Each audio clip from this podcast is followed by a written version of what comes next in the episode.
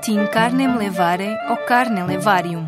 Na Idade Média e segundo a tradição cristã, o carnaval anunciava o adeus à carne e um afastamento dos prazeres carnais.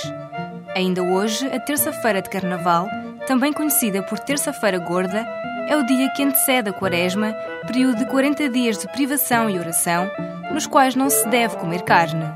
Daí a expressão carnevale terá dado origem ao termo carnaval. Tempo de euforia, de excessos, de diversão, convívio e festejos populares, o carnaval comemora-se um pouco por todo o país. O Sabugal, uma cidade do distrito da Guarda, não é exceção.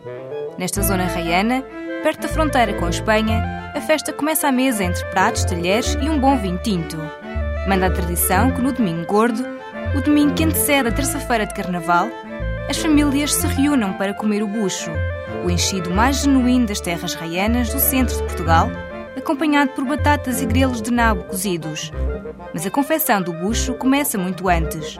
Logo após a matança do porco, juntam-se no alguidar pedaços de carne da cabeça, das orelhas e ossos do animal, temperados com vinho, alho e colorau. Este preparado repousa durante três dias num ambiente fresco, antes de rechear a bexiga do porco.